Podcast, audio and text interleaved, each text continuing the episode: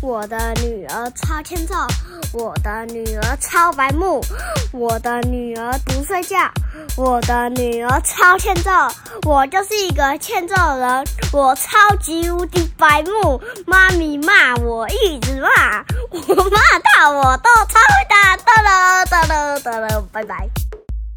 欢迎收听阿熊电台，我是阿熊，我是妈咪。在讲故事之前，我要讲件事情。我有 IG 了，你只要搜寻李雄美，你就会看到我的 IG。如果你是使用 Podcast 平台的话，请给我们五星好评，或是留言告诉我们你们的想法，我们每一则都会看哦。对，那我们就开始我们今天的故事喽。开始。节目开始之前，我们先来听阿雄回答听众们的留言。好，先来第一个，就是阿雄越说越好咯，李雄美，怎么怎么跟我的名字一样？我也不知道哎，奇怪。然后也爱故事的妈妈，全家怎么都这么可爱？谢谢，谢谢。然后这个是怎么念这个英文？这个吗？妈咪也不会念诶，他的名字有一点长。他说好期待下一集哦。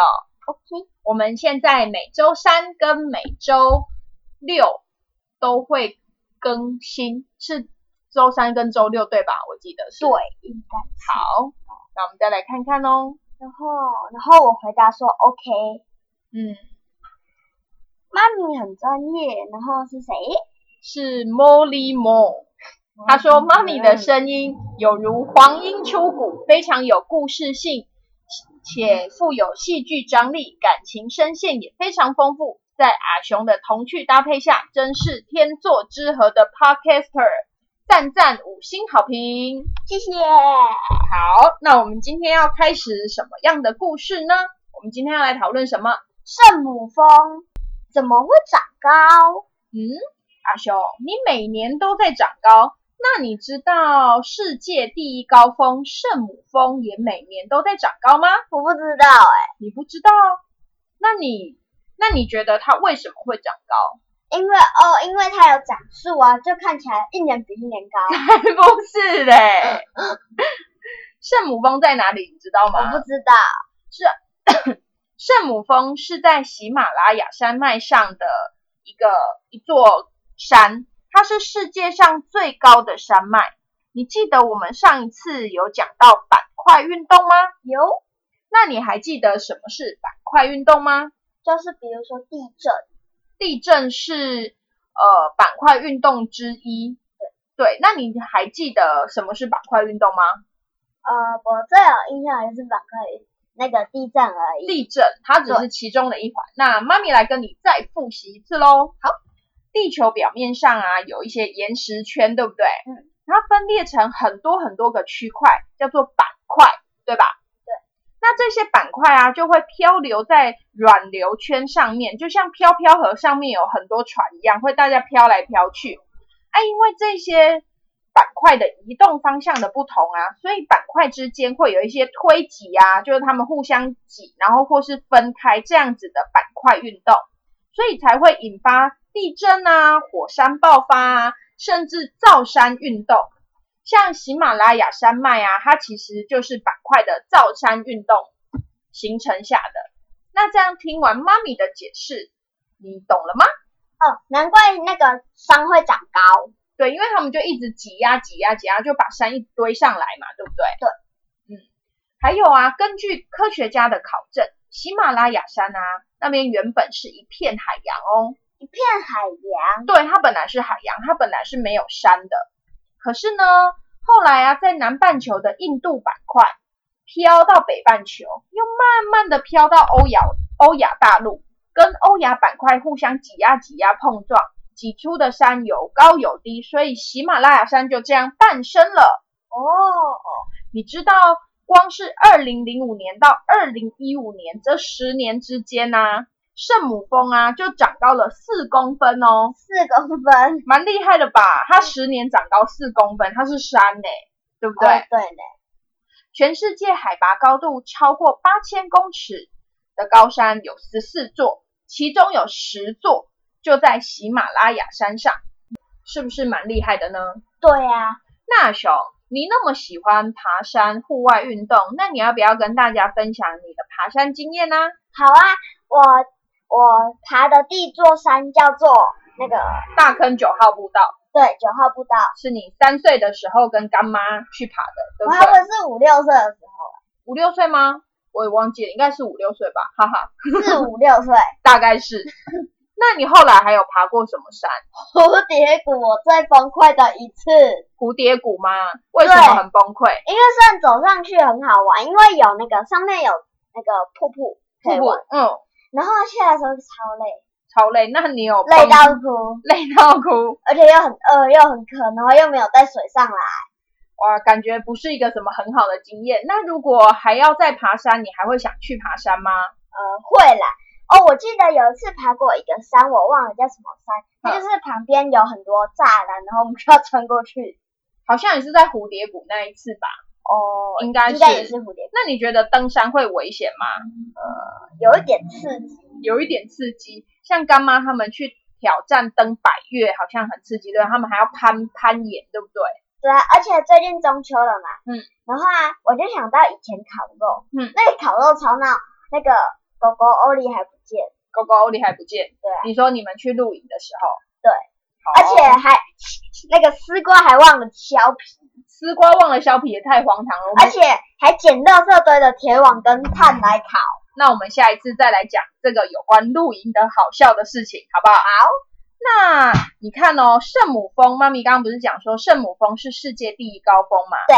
那一定有很多人想要去挑战征服这个世界第一嘛，就像很多人想要爬完台湾的一百座山一样嘛，对不对？嗯。那你知道，不过圣母峰啊，它的海拔很高嘛。妈咪刚刚有不是不是有讲说，海拔超过八千公尺的高山，在喜马拉雅山就有超超过十座吗？对不对？座对啊，总共全世界只有十四座哦，但是喜马拉雅山就占了十座。因为圣母峰的海拔实在太高了，就算做足训练跟准备的人啊，也有可能会发生高山症，然后严重的话，可能还会有丧命的危险，你知道吗？所以其实爬山好像是一件蛮危险的事，对不对？爬那种比较低的小朋友可以爬山嗯，就比如说大坑九号步道，那是儿童步道，那是亲子步道。那小朋友就可以爬。对你知道吗？根据统计啊，从一九二二年到现在哦，已经有三百多个人因为爬要登上圣母峰而丧命。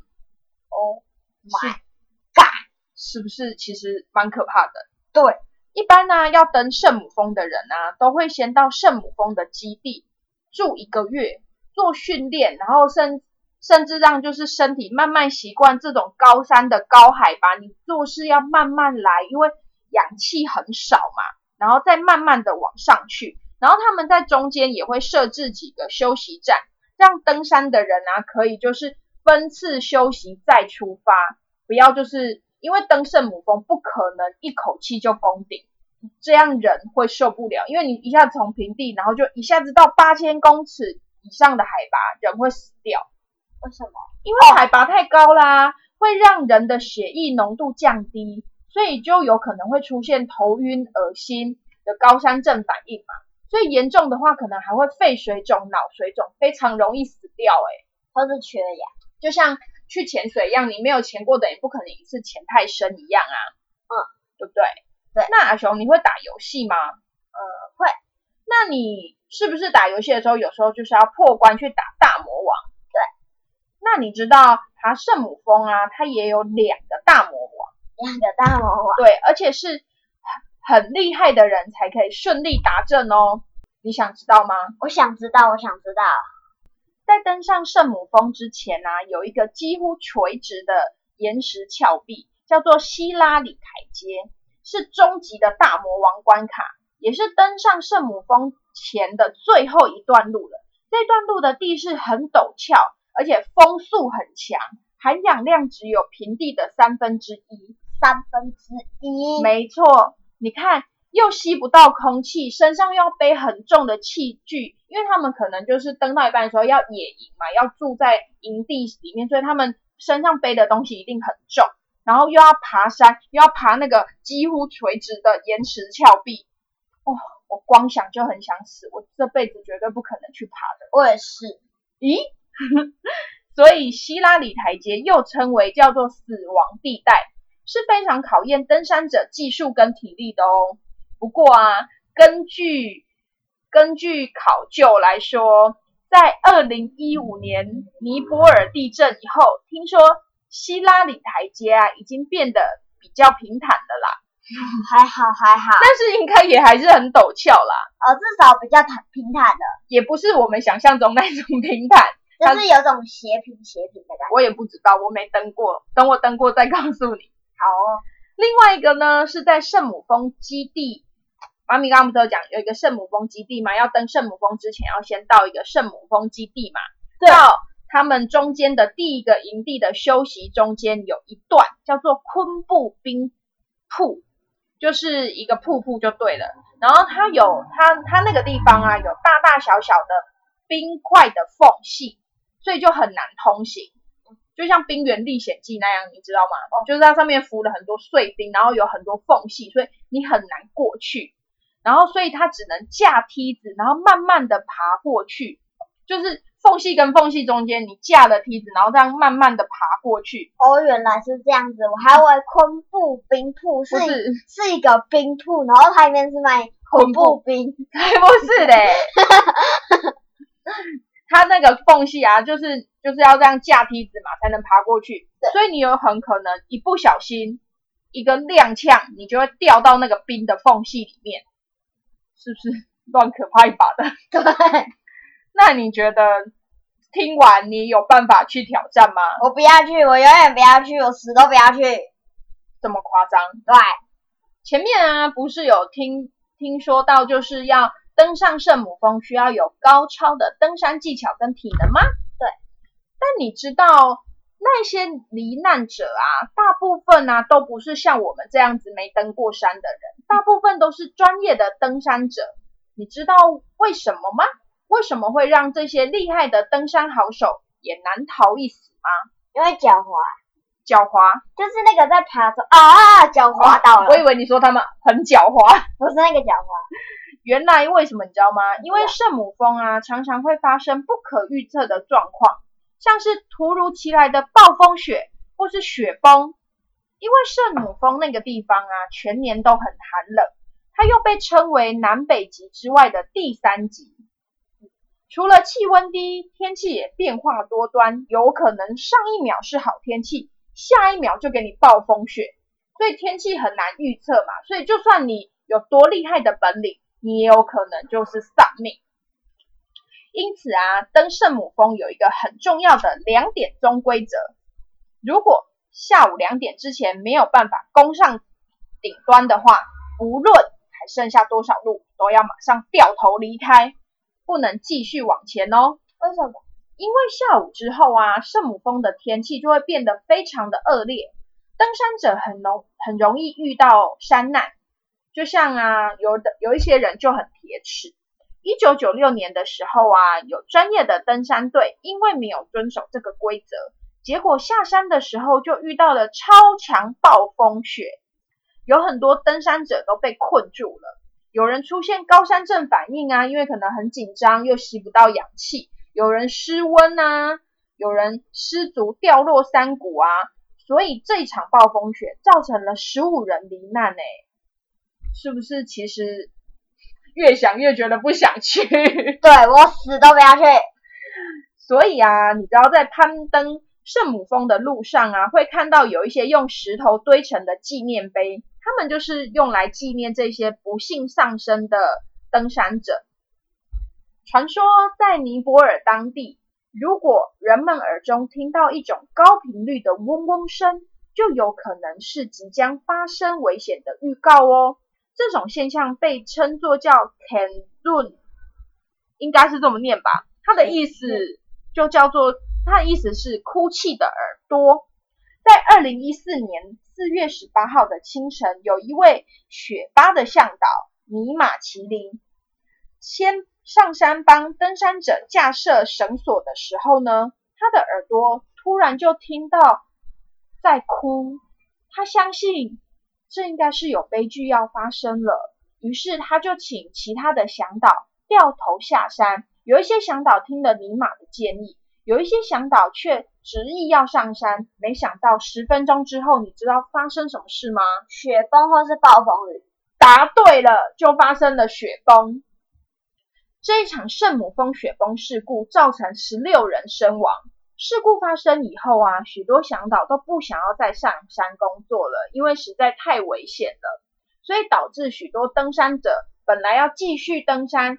可是就是因为没有向导可以带他们，所以他们就只好回打包回家喽。那你有听到妈咪刚刚一直在说雪巴人、雪巴人、雪巴向导吗？有啊。那你知道雪巴向导他其实是住在喜马拉雅山上，海拔大概三千公尺以上的人的民族吗？我不知道啊。哦，你不知道？传说啊，这个雪巴人啊，他是西夏的后代。后来因为蒙古人的攻打，所以呢，他们就逃逃逃逃到西藏，穿越喜马拉雅山，到达尼泊尔定居下来。英国人曾经有研究，英国人的研究都有时候都蛮猎奇的。他们发现雪巴人并不高大，也不强壮，所以呢，即使吸入少少的氧气，他们就能够活力充沛。就可能就像你小小的，你吸一点点氧气，你就可以活力充沛。但妈咪比较胖，所以妈咪就要吸很多氧气，才有办法活力充沛。所以啊，当其他人缺氧而体力不支的时候，雪巴人仍然可以背重物在高山上这样走走走。不过啊，妈咪在想，雪巴人的优势啊，也有可能是他们因为从小生长在高海拔的高山嘛，还有他们呃居住的村落都是比较落后的，比较就是没有道路可以开车进去嘛，所以他们如果买包裹。或是就是要背东西的话，他们也都只能自己背，所以他们就很习惯背着重物在高山上走，对不对？对，因为他们是游牧民族嘛，他们传统的生活就是种种马铃薯啊，种种青稞啊，有时候也会放牧犁牛啊，组成一个犁犁牛的商队，在尼泊尔跟西藏之间做买卖啊，做交易这样子，就比较有点类似像游牧民族这样子嘛。哦，我还我有有点。有点像原始，那个不是原始，呃，讲错了，是什么？是那个什么原住民？嗯，不那么像啦。你一开始说的时候，我还会跟原原住民类似，不一样，不一样，哦，不一样。嗯，他们原本生活是这样子嘛。不过因为圣母峰的登山热潮兴起，就是大家都想要去圣母峰登山嘛，啊，他们又是住在那里的人嘛，所以有一些年轻力壮的雪巴人，靠着天生的地理优势。成为服务外国登山队的雪巴向导，他们不但带着登山者攻顶，还无微不至的照顾他们的起居。在登山季的时候啊，他们甚至需要上下来回登圣母峰很多很多很多次，真的是十分的危险又辛苦，对不对？当在走楼梯用，嗯，可能 可能不是走楼梯这么简单。不过啊，因为为了改善家里困苦的生活啊，还是许巴。还是有很多雪巴人愿意这么做啦。那你听完妈咪介绍就是圣母峰以后，你还会想要去登圣母峰吗？我死也不要去。为什么？说不定很刺激呀！你不是很喜欢刺激的？我不想要去那么刺激的，我会死掉。不会啦，你知道吗？目前呢，全世界已经有超过六千名的登山者成功的攻顶成功哦。不过也很不幸的，有三百名登山者罹难了，所以登圣母峰是一件非常危险的事情，对不对？比如说有四分之二趴会成功啊，我可能就是其四分之二就是二分之一，你知道吗？四分哦对呢，我可能就是那两趴会死掉的两趴，你不要乱说趴跟分数好不好？你欧北告。那你觉得我们台湾人有没有人去登过圣母峰啊？呃，有可能有吧，有吧。有，第一位登上圣母峰的人啊，是一位年纪将近五十岁的阿伯哦。阿贝哦。对，他快五十岁了，所以你说不定四十几岁的时候，你就会想要去登圣母峰了。哦，我不会想，我死也不要去。你现在说不想，以后可能就想啦。好啦，你听妈咪讲啦。好啦，他是在一九九三年成功登峰成功的，他叫做吴景雄。他跟很多登山者来比的话，他的年纪是真的稍微大一点，因为毕竟快五十岁了嘛。不过啊，也是因为他年纪很大，所以心态也比年轻人要稳重一点，不会把封顶这件事当成目标，而是享受登山的过程。也就是因为保持这样子的平常心，让他成为世界不是世界，是台湾第一位登上圣母峰的人哦。哦，而且你刚刚说吴景雄对不对？嗯呃，是我的好朋友吗？因为我是吴伟雄，他是吴景雄，可能是好朋友。一个没有一个没有脖子，一个没有尾巴。咦，再来来讲讲第一位登上圣母峰的女登山家江秀珍，她是在一九九五年挑战成功的哦。江秀珍很厉害哦，她除了是台湾第一位登上圣母峰的女性，她也是第一位完成攀登世界七大洲顶峰的女性，是超会爬山，对不对？对啊，跟干妈一样，嗯，干干妈也很会爬山吗？她每次爬完都很喘诶、他爬百越呢。他只是爬百越的其中几座，但是你下次要跟他一起去爬百越吗？不要，因为我肺还没长好，不能爬。谁说的？对啊，小小朋友不能爬太高了。所以他说上次之前有一个小朋友就七岁也跟着他们一起去爬山，哦，我要去，你要去？我要去。好啊，那你下次跟他报名。好，好，那本节目是经经由康轩文教事业股份有限公司授权使用的哦，我们不是盗版的哦。那我们今天故事就讲到这边。如果喜欢我们今天的分享，请在 Apple Podcast 下面给我们五星好评，或是分享给其他人继续收听，让更多人知道我们的节目。那我们今天的故事就到这边喽，拜拜拜